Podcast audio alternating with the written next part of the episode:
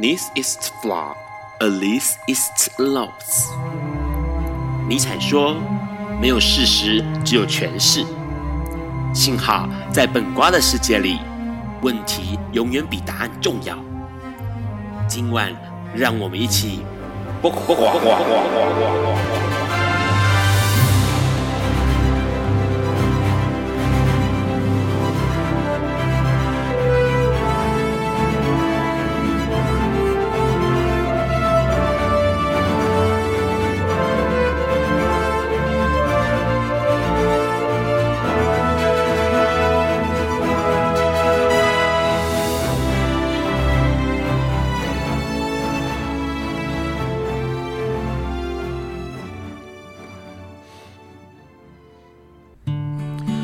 大家晚安。今天是二零一九年四月十八日，礼拜四晚上九点钟。你所收听到的是不瓜笨瓜秀 Live 直播，我是 Ron。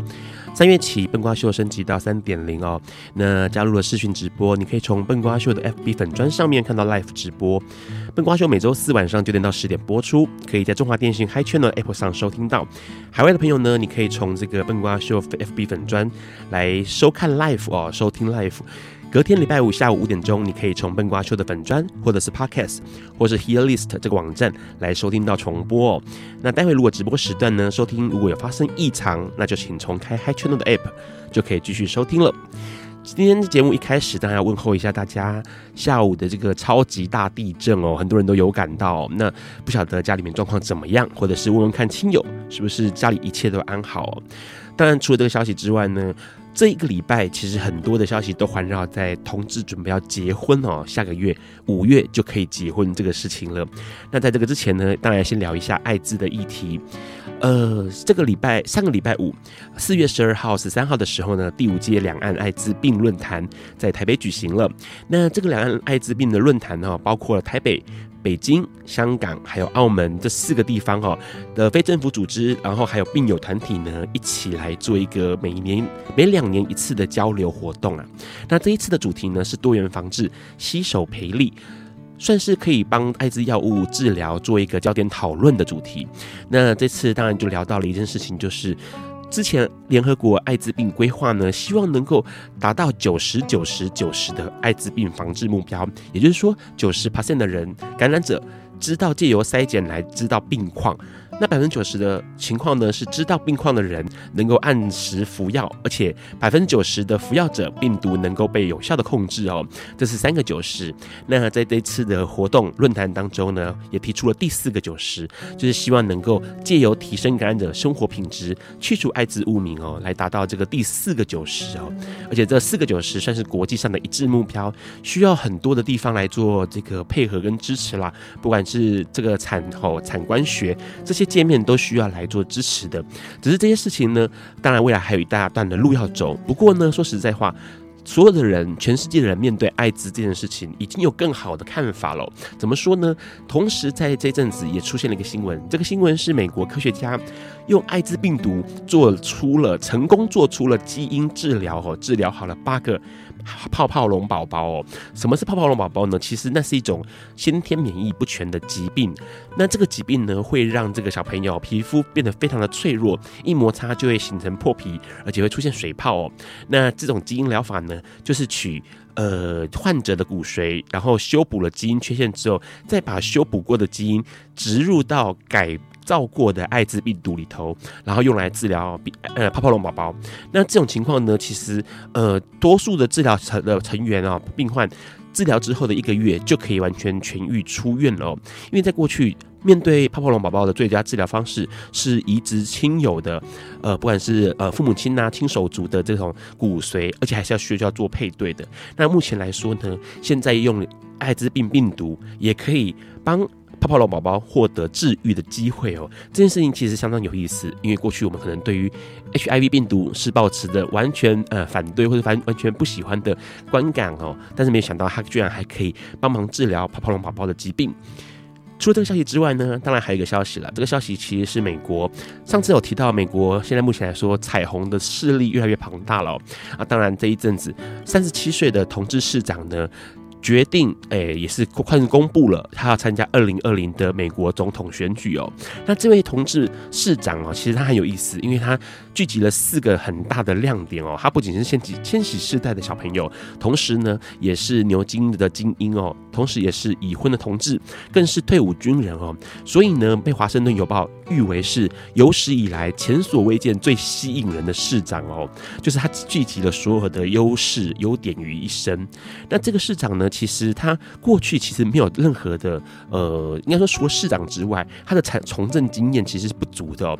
很多的媒体或者是这个呃，在政坛里头的人，对于这个市长他的看法，不是那么的好，因为他们觉得他的施政能力、施政经验是不够的。不过呢，说实在话，他现在来说，他的民调还有他的好感度哦，急起直追到当年的奥巴马哦。所以其实很多人会觉得说，这个市长如果有机会在二零二零年选上美国总统的话，那就等于是美国中美国第一次出现了呃同志总统这件事情哦。这件事情其实相当有意思。除了这个消息之外呢，当然就要提到了同志的老年生活。最近热线做了一个调查，是有关老年同志老年议题的问卷调查。然后呢，发现到了很有趣的一个数字，就是百分之五十五的人会认为他们对于老年生活充满不确定性哦，尤其是自己同志的身份。然后呢，有四十七的人对于老年生活是充满担忧的。然后有百分之五十一的人呢，认为同志圈确实对老年同志不友善哦。那这个怎么说呢？其实从过去我们可能看到，呃，包括这种同才之间。比较靠近，然后对于年长者呢比较疏远，或者是我同意网络或交友软体容易冷落年长者的哦，这些其实比例都非常的高。也就是说，大家认为这个现象是存在的，而且这存在并不是只有少数的存在而已。那这呃还有未来呃这些老年同志们，他们该怎么样去认识新的朋友哦？很多的上了年纪的老朋友老朋友们，他们觉得说认认识新人是一件非常让他让他感到不好的不好意思的情况哦，所以呢，这种情形之下呢，积极的去讨论老年生活是非常非常重要的。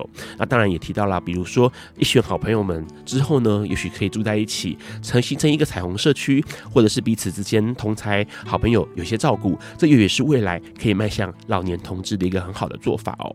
那除了这个消息之外呢，其实，在台湾面对准备要同志可以结婚的这个阶段，中国却开始紧缩台湾呃。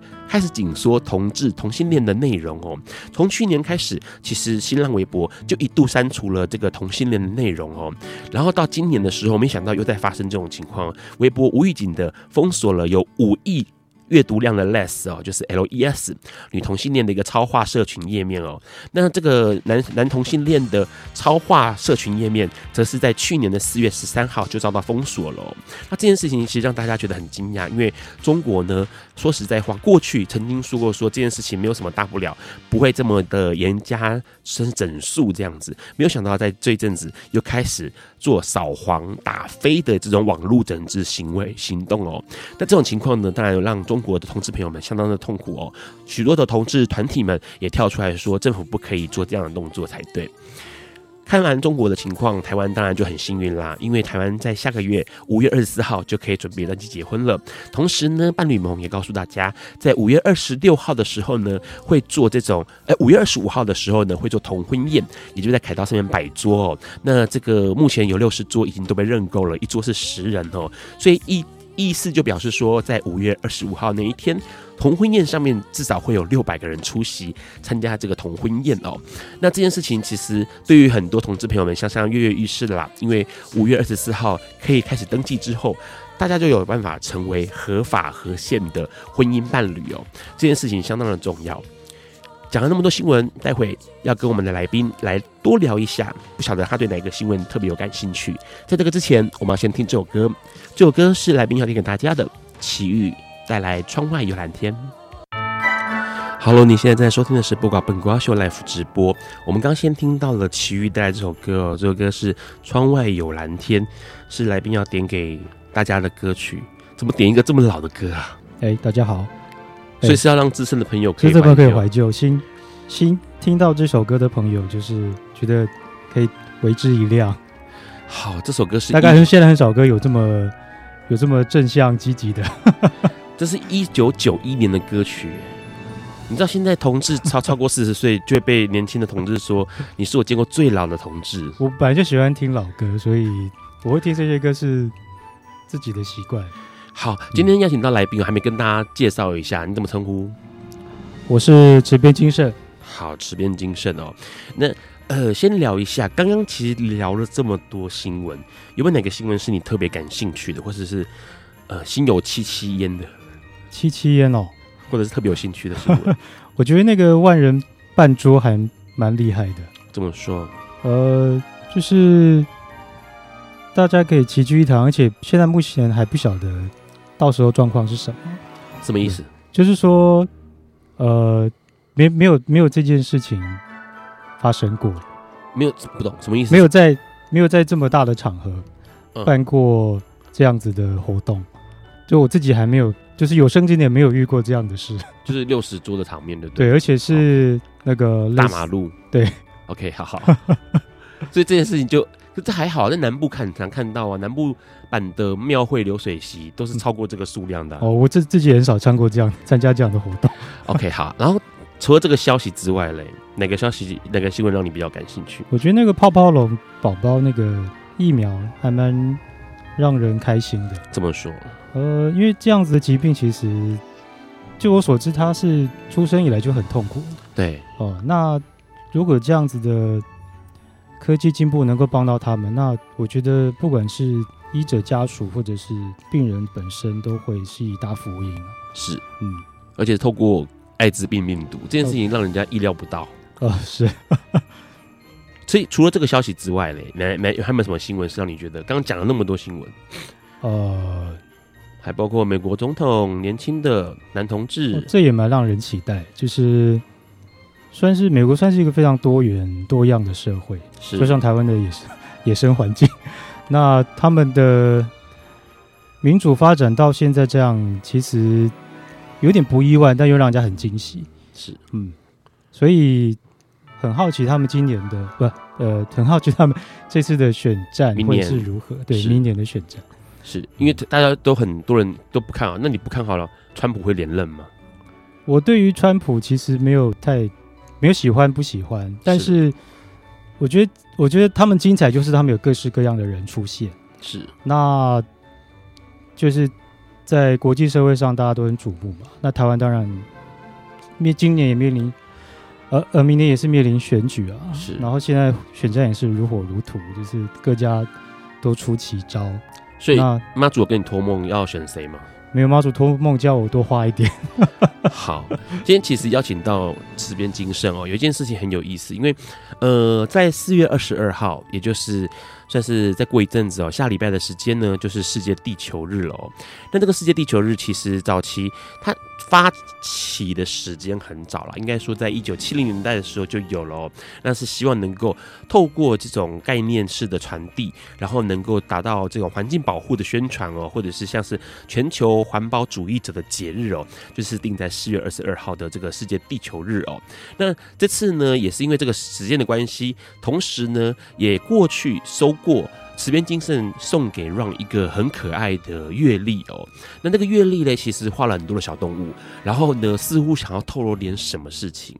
那这件事情呢，就让 Ron 很感兴趣了。后来才了解到说，池边金圣其实一直想要透过绘画来让更多人去了解到呃环境，或者是环了解到生态，或是了解到这种呃可能关于呃现在生活、科技生活怎么样造成。呃，自然环境或者自然生态的这种变化哦，这件事情其实相当有意思。所以，呃，我们就直接先来问说，池边精神本身就是画画的吗？是我算是科班出身。科班出身，对，科班出身的意思就是求学阶段就已经是从事美术相关的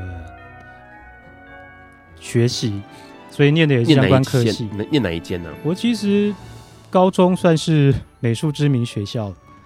那就是复兴美工哦，对，在永和那一个是复兴商工的美工科是嗯，然后后来后来到大学就是念前身是国立专，现在是国立台湾艺术学院板桥的那一间。OK，嗯，那间好可怕哦，因为那个校园在位位置在很奇怪的地方。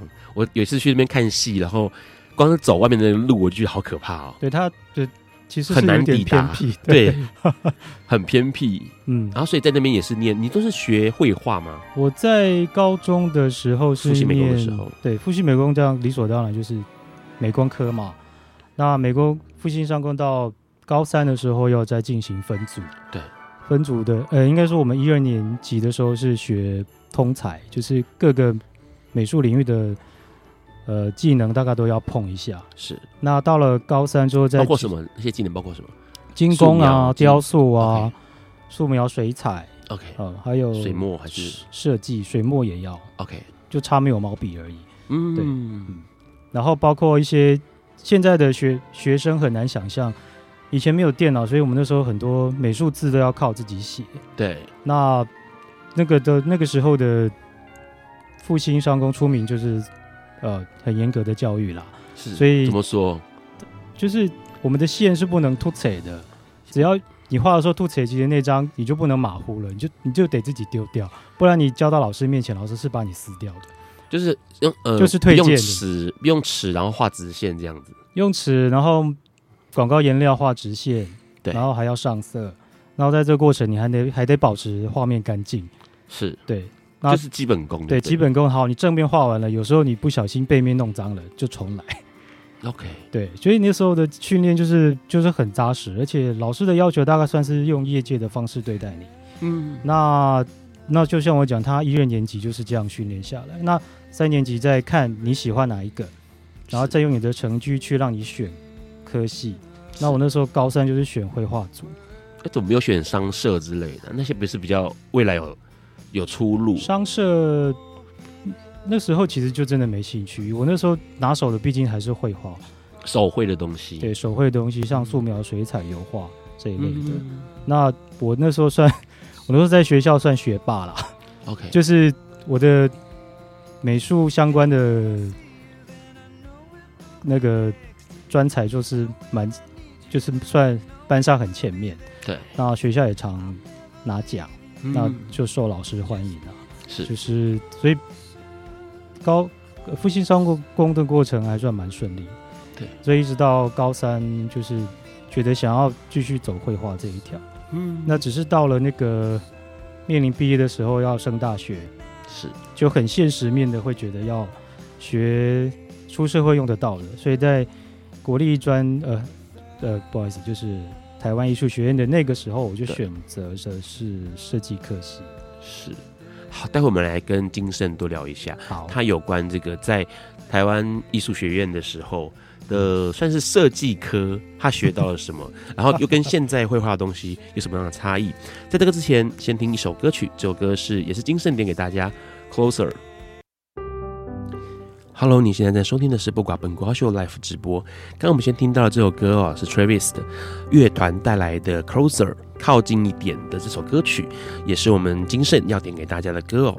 其实刚刚聊到了金盛说，在离开复兴美工之后，到了国立艺术学院，国立艺术，那名字好难念哦，对国艺大吧？台湾国立台湾艺术大学，对，因为好像简称叫国艺大，呃。北台艺大，台艺大，台湾对台艺台艺，北艺大在淡水，淡水哪个？对对，台艺大在板桥。好，台艺大，所以我是台板桥的台艺大。对，是。那那个时候你怎么没有继续画画？就是做哎，在聊这个之前，先跟大家打个招呼。有个你的粉丝，嗨，大家好，We We 听旭，We 听旭，他有看到你的留言了。大家好，谢谢上来看直播。好，就是你在呃。台艺大的时候，怎么没有想说继续走绘画，而是去跑去设计了？呃，我这人个性还蛮实际的啦，所以那我想那时候想说，哎、欸，我绘画也学到一个阶段了，那出社会的技能也得学嘛。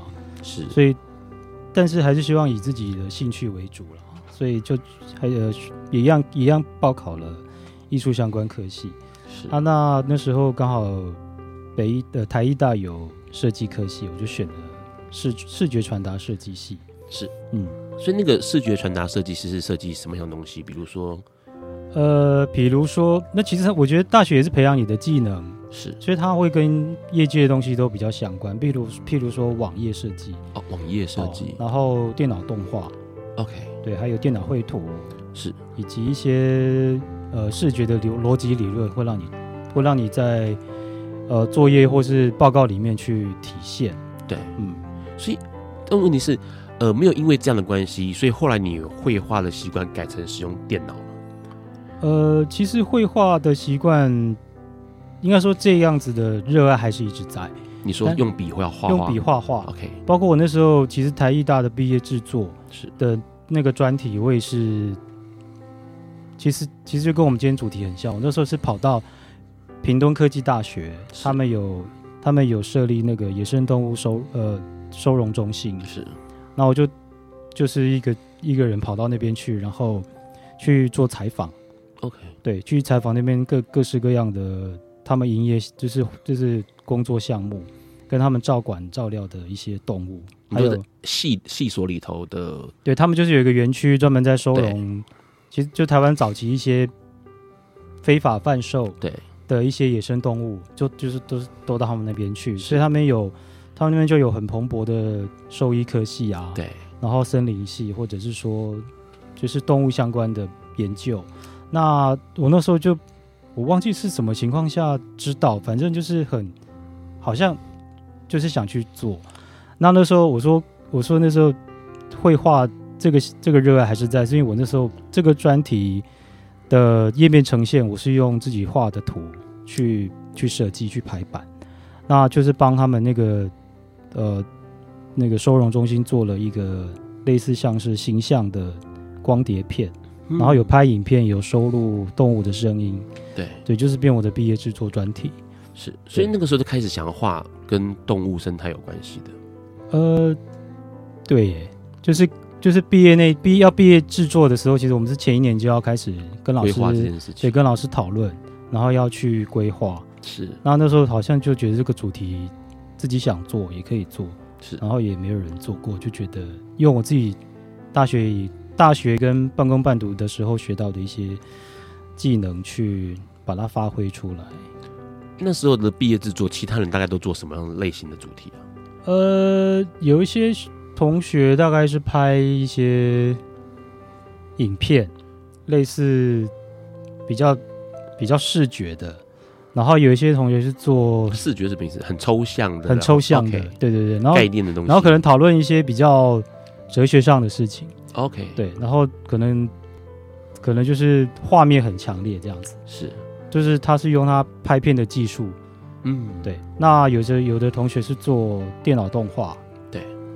然后有同学有的同学是做 CI 规划，CI 就是把就是他自己想一间公司 logo 啦、商标啦，把这些东西都衍生出来，是，呃，大概就是这一类的，呃，所以他们都的确是有朝着实际面走啊。你唯一有你是不是实际面的东西啊？就这个人比较爱做梦的。好，所以那时候你去了平科大的时候。你有看到什么好玩的动物吗？让你印象很深刻。我印象深刻是长臂猿。长臂猿，长臂猿的吼声大概清晨就开始，他们就合唱了。对，一直叫，然后大家跟着叫。你会模仿那个声音吗？我没办法，他们那个太高。哎，我会模仿哎。哦，那其实因为 因为我以前是念兽医的。哦，真的吗？然后以前平科大有送我们一只马，因为我们我是念兽医，然后我们跟平科大关系非常的好。然后因为宜兰没有没有马这种事情，后来他们送我一只送我们一匹白马。OK，送过来之后一个月它就死了，因为宜兰太潮湿了，所以那只白马后来。膝关节全部都坏掉了，就当你们的教材了。对，然后那时候我们学校里面就有长臂猿，我们学校也是那种，因为在宜兰，所以东部的，嗯、你想到的抓到任何的很多艺术家跟画家很喜欢去买非法捕猎的动物，我不知道为什么，反正就是会有原住民抓到，嗯、然后就卖给那些艺术家们，嗯、然后被查获的时候就不能留，就一定没收。对，然后包括老鹰啊、黑熊，我们有抓过黑熊，然后。长臂猿一大堆，然后台湾猕猴一大堆，或是红毛猩猩跟老虎，对，然后那个长臂猿到下午四点的时候，一直发出这种啵啵啵，对对对，这种声音很大声，大声到其他系所的人就说奇怪，为什么学校都会发出这种？你们只有一只吗？很多只哦，那就会合唱，对，就合唱，而且它的声音就是啵啵，而且而且对，而且他们那个。那个 tempo 还蛮好听的，很可怕，我觉得蛮好听。因为你是看到有，有看到动物的样子，嗯、其他人是没看到动物的样子，他们就觉得说，为什么每天到下午这个时间就会有那种声音？嗯哼，啊，那个声音发自哪里不晓得。嗯、OK，而且它跟想象中我们想到的猴子类的吱吱吱那个叫声是不一样的，是，所以大家都觉得很可怕。是是是，对。啊，然后那时候，所以你看到了长臂猿，啊，还有看到什么？长臂猿其实故事还有一段，就是我那时候，因为我那时候去访问的时候，他们那个系所的的老大吧，就是保育圈很有名的一个呃，裴裴裴佳琪裴教授。嗯，然后他就是他给我的权限还蛮大，就是我可以四处逛，但是不要进笼舍了。对。然后我就逛到长臂猿笼舍，他有一只长臂猿就跳下来，对，跳下来，然后他就背对着我，那我那时候大概就知道他是要我帮他理毛。然后我就帮他理了一下，啊，就很危险的。因为，就是你可以看，你从他的动作行为可以确定他是要干嘛。是，可能那时候就有一点了解。反正我就帮他理了一下，就隔着隔着那个铁笼，他就把能露出来部分就让我理了一下。然后呢，其这个这个同时，他隔壁舍的那个猴子也过来要帮我，要请我帮他理毛。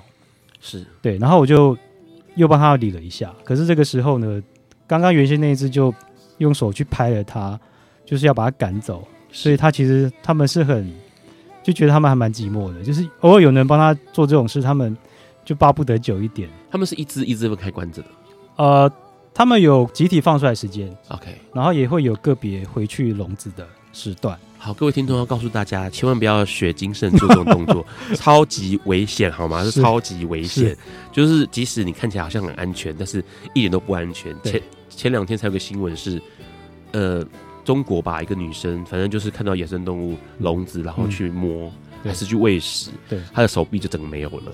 好，基本上动物是很可怕的，所以千万不要去。我那时候小，年纪小了。千万不要做这种非常 猛大，对，不要学我。对，好，其实那个时候应该说，在那个时候，你对于动物这件事情就很有感觉了。呃，是可以这么说。然后，呃，也算是说，从毕业制作这件事情就开始接触画环保议题，或者是想要把环保或生态带进到你的绘画当中。对，呃，是啊，对。到待会我们要再跟金圣聊一下这件事情哦，因为。呃，他后来发展出的精进密林，或者是像其他的一些绘画里头，都一直在强调一件事情，就是动物它应该到哪里去，哪里才是他们最好的地方。在这个之前，我们先听这首歌，是王菲《人间》。Hello，你现在在收听的是播挂本瓜秀 life 直播。刚先听到了二零零四年的歌曲，王菲带来《人间》这首歌哦，这首歌的曲原本是中岛美雪写的曲子。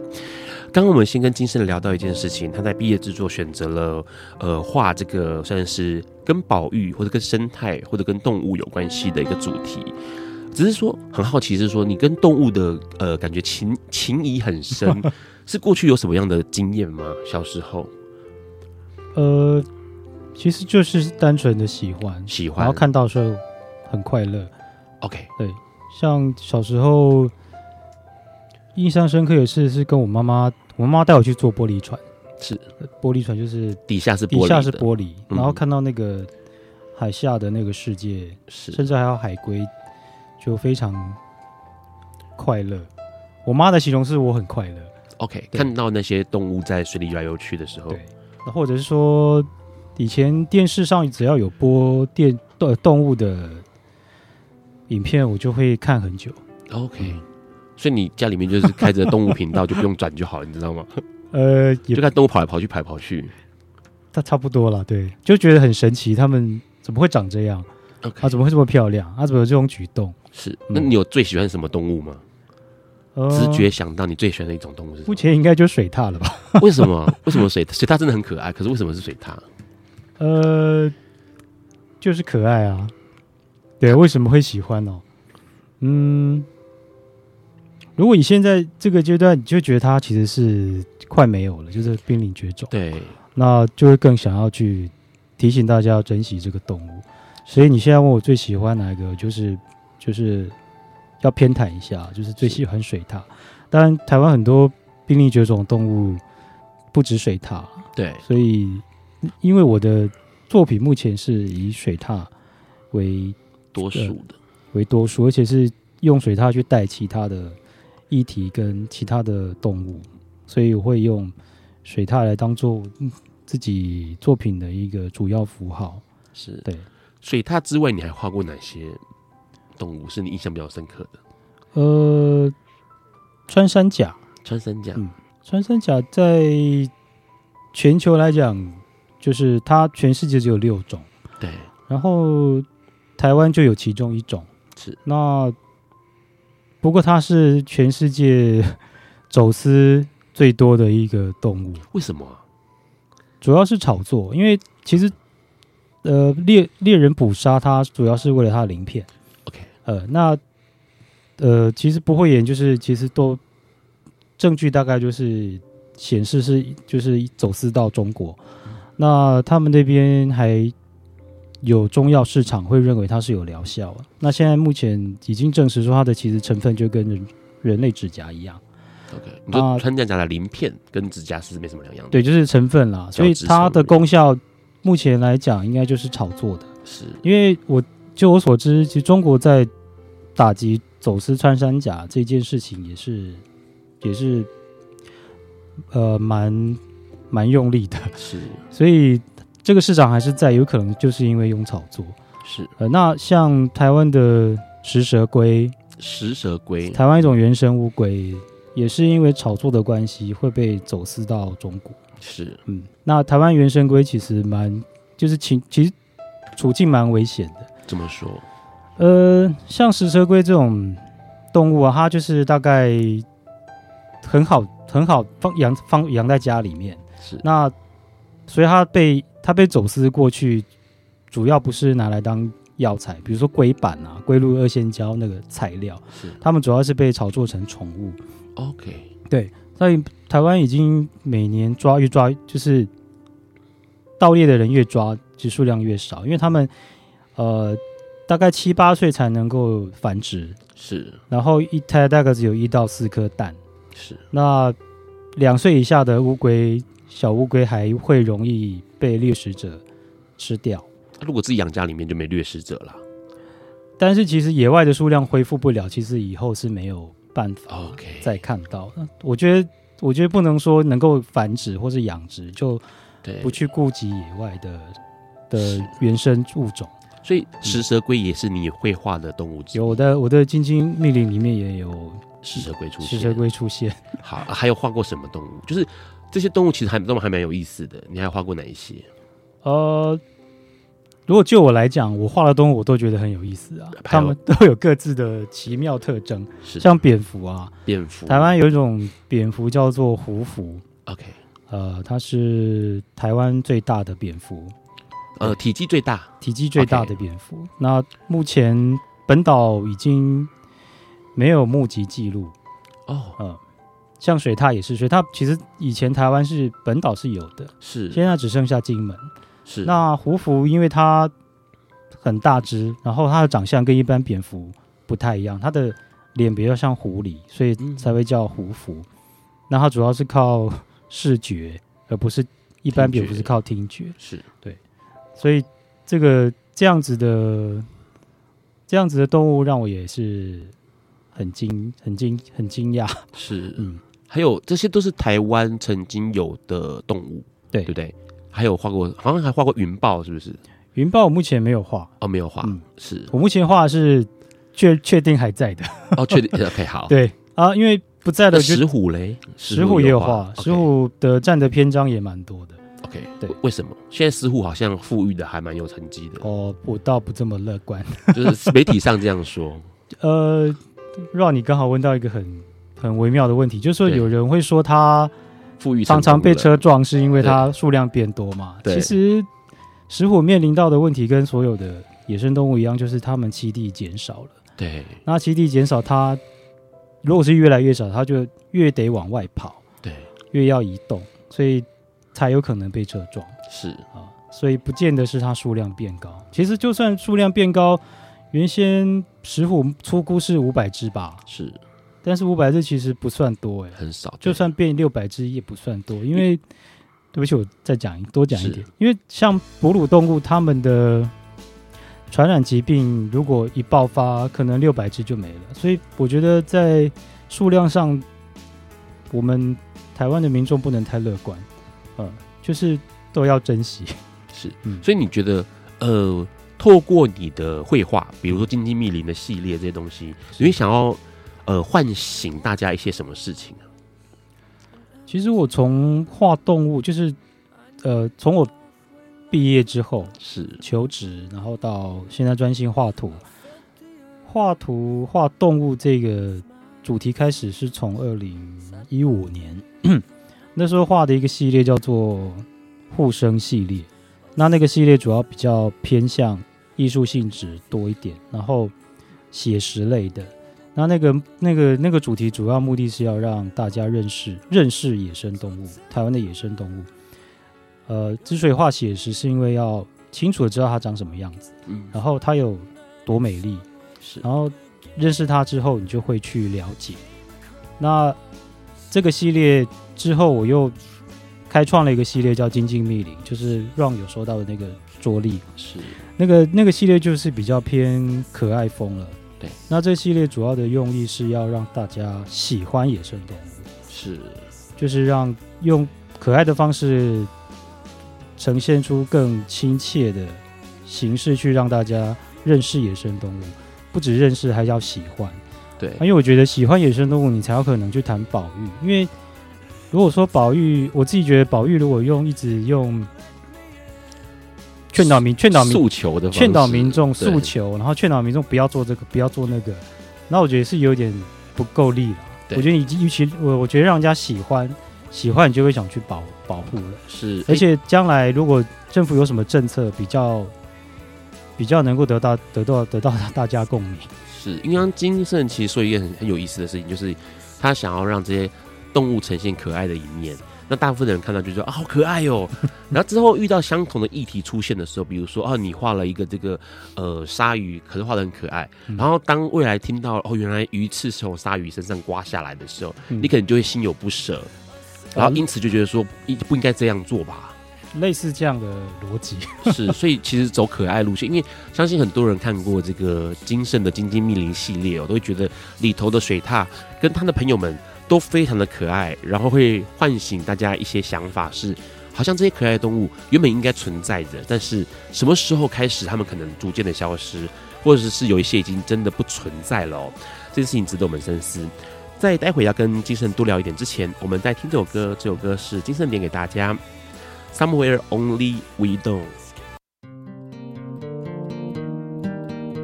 爱因斯坦说：“这世界。”不会被那些作恶多端的人毁灭，而是冷眼旁观、选择缄默的人。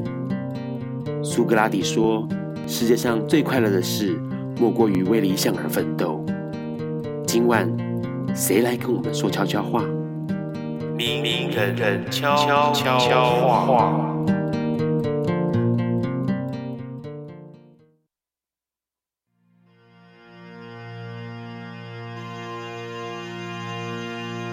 Hello，大家好，我是同志的好朋友，也是永远的同志义工，我是丁宁。恐惧这个东西呢，基本上是如影随形的，在我们生命的每一个阶段，甚至有时候是时时刻刻。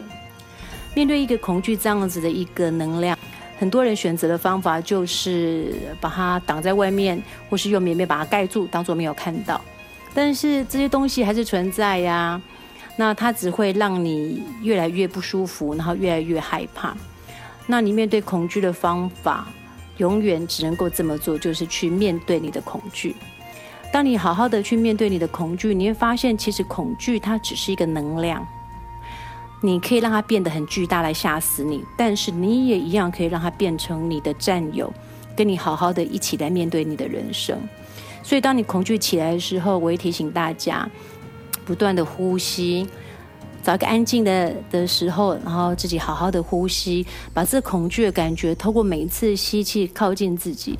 如果那时候你很想哭，很想流泪，就请你不断的哭，不断的流泪，哭到没了，眼睛干了，然后再感受一下你最深的恐惧会是什么。当你了解你最深的恐惧是什么，你就可以选择你要不要继续恐惧下去。你所恐惧的。你所逃避的将如影随形，你所面对的必将消失。祝福大家，我是丁宁。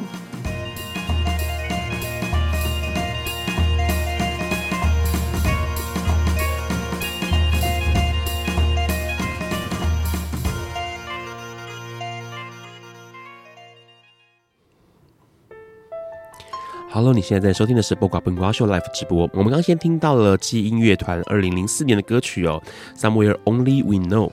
刚刚我们先跟金圣聊到一件事情，就是他画了很多可能存在然后逐渐消失的动物哦。那这些动物呢，其实想要唤起大家，哎，知道它、理解它，同时呢，觉得它好可爱哦，会喜欢它，可能进一步知道怎么样，或者是可能可以自己做多做一些什么来保护这些动物哦。那有画植物吗？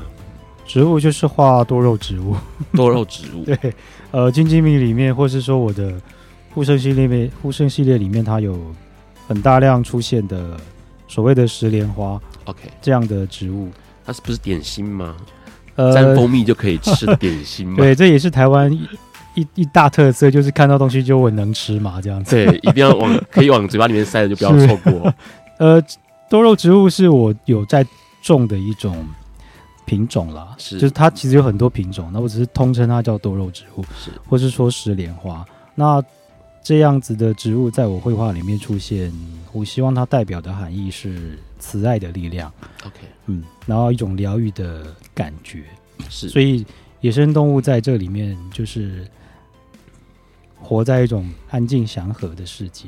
是，所以你的画图呃构图里头就一定是会有动物，然后在石莲花的这个。呃，环境当中是来传达这样的理念。对，因为像植物用在艺术领域，其实已经历史悠久了啦。是，像是说玫瑰花代表爱情嘛，是。然后牡丹代表富贵，是。梅花代表志气，这样等等。石莲花嘞？石 莲花就是我退火，对，清肝毒退火，但是要沾蜂蜜，是是这样吗？呃，不然会会太冷。好啦，那石莲花是代表什么啦？石莲花其实是我赋予它的心意啦。OK，对，因为目前艺术领域画石莲花的人可能也不太多。呃，对啊，呃，那我想艺术家要追求的，有时候就是一种新的语言去诠释自己的情感。是，那石莲花是我运用的一种元素，很大量的元素，所以它才会出现在我的作品里面。嗯。嗯，好，所以呃，先问个问题，因为刚刚也一直提到金鸡密林的这个系列，然后还有附身系列嘛，是。这两个的最大差异在哪里啊？呃，像是附身系列，它就是偏写实，OK，然后偏所谓的艺术性会高一点，是。那它传达的是比较直接的情感，是，就是要呃。感受动物的美丽是，还有石莲花环境里面的祥和。是，所以护生系列的一一路以来的走向就是把动物画的比较接近真实，嗯，让大家认识这样的呃物种。是。那经济密林就是另外一个诠释，就是用比较故事性绘本的方式去带野生动物的主主题。是。那重点是要让人家喜欢。是。对，所以我是。我是觉得让大家喜欢，再加上认识，那之后再谈保育会更有力道。是，所以呃，像金鸡密林已经有出这种桌历嘛？对，从什么时候开始的？最早开始从应该是二零一六年是第一本。二零一六，那那时候出就已经是用义卖的方式，是，就是会提拨部分的收益，是，然后捐给野生动物急救站，是。呃，这个单位在南投，呃，集集镇是对。那俗名特呃俗称叫特生中心啊，那其实它是公家单位。是。那虽然说公家单位，但是他们的就是经费也是有限，一样需要民民间大量资助。嗯。那我的目的是为了让除了让大家认识野生动物，也希望让大家知道说我怎么可以帮野生动物。是。那就来买我的阅历这样。因为可以有一些捐助资源。对，我觉得让用艺术跟帮大家跟野生动物做连接，是，然后，然后实际上可以帮到他，是，那就是我要画的，我画图的目的。因为我觉得我在画这些野生动物，如果只是用他们的形象来，来单纯满足我自己的那个绘画绘画欲，就是我会觉得有点怪怪的。是。我希望，我现在是戏称，就说他们是我旗下艺人啊。是。对，我画完，他们就是还要要实际能够帮助到他们。是对。那呃，像这个阅历从二零一六年开始发展到现在，二零一九年也是有的嘛，对不对？啊、呃，是今年还今年的这一本，呃，就是希望是不会是最后一本。你就 二零一九这一本嘛？对。OK，为什么会这样说？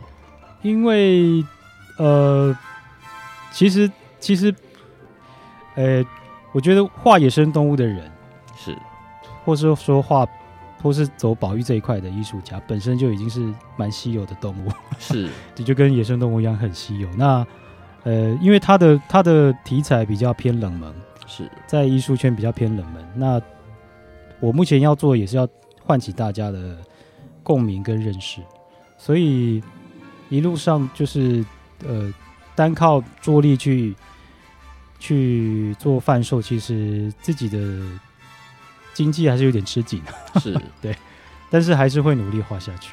是你那你应该这样说，呃，喜欢你的绘画，除了桌力之外。怎么样才可以拥有这些呃绘画作品？就是你有在做呃绘画的画作的拍卖吗？我呃之前也有办过画展，是，那就很幸运也是有得到一些藏家的青睐了，是，那是有收购，所以我目前出售的方式主要是靠画展，是，或者是说跟我粉丝页联络，OK，因为我粉丝页上面也有画展的，呃呃不知道不好意思。也有画作的展示，是哦。那如果有兴趣的听众朋友或者是粉丝朋友，也可以直接从粉丝页联络。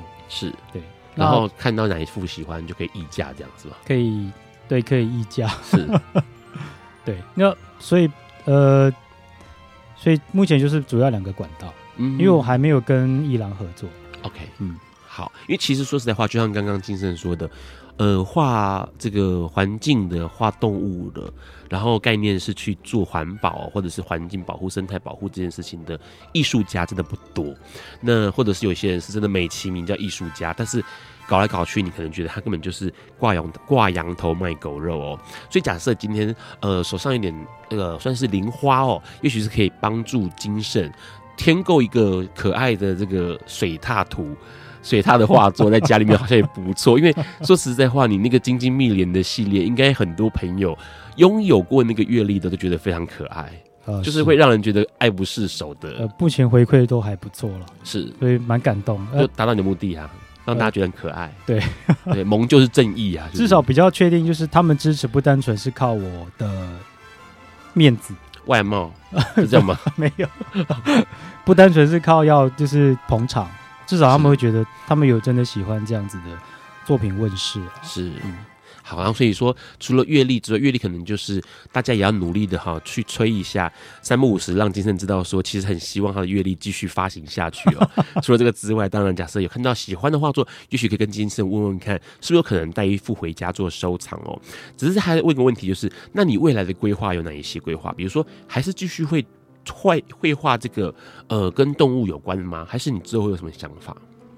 呃，我想，呃，艺术家在创作的时候都是表达自己的情感。是。那我目前的情感主要专注就是在野生动物保育这一块，所以我一直想要做这件事情。至于未来。我觉得希望让大家能够凝聚共识啊，嗯，就是至少至少，我希望保育动物这件事是变成普世价值，台湾的普世价值，对，呃，能够落入生，就是呃，大家日常生活中，是，嗯，那我希望自己的作品能够慢慢去促成这件事，因为像我在创作过程中或是发表作品的一路以来，其实有因缘际会下认识一些。保育团体，或者说研保育就是动物研究相关的人人士，是。那这是我蛮意料之外的连结。那我觉得他们的回馈也会让我知道一些困境，所以会发现也会发挥在我的作品里面。嗯哼，那当然我的诉求都会比较柔性，是，所以所以会可能会比较比较慢，但我希望它是。是很温柔的去有力的去推动，是，嗯，但是这个温柔推动感觉起来要花一段时间哦，就是，是因为我觉得这种东西，可能我个性上我觉得急不得，因为有时候你太太用力，我觉得不见得会让大家得到共识。是，嗯，今天其实很开心能够邀请到金盛来跟我们聊他的这个水獭哦。相信很多在这个电脑前或者手机前的朋友们哦，都有看过金盛可爱的水獭。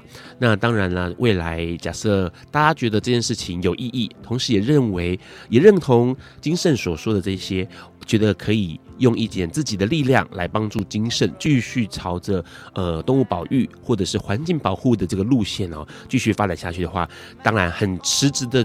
支持哦是非常非常重要的，这件事情其实是呃让之前每次在面对艺术家的时候都一定会再三跟大家强调的。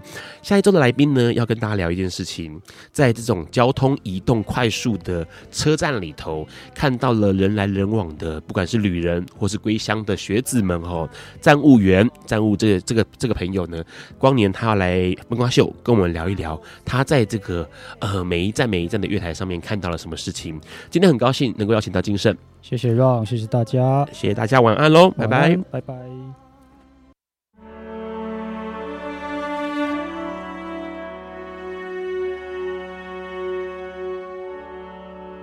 以上节目不代表本台立场，感谢路德协会与中华电信协助播出。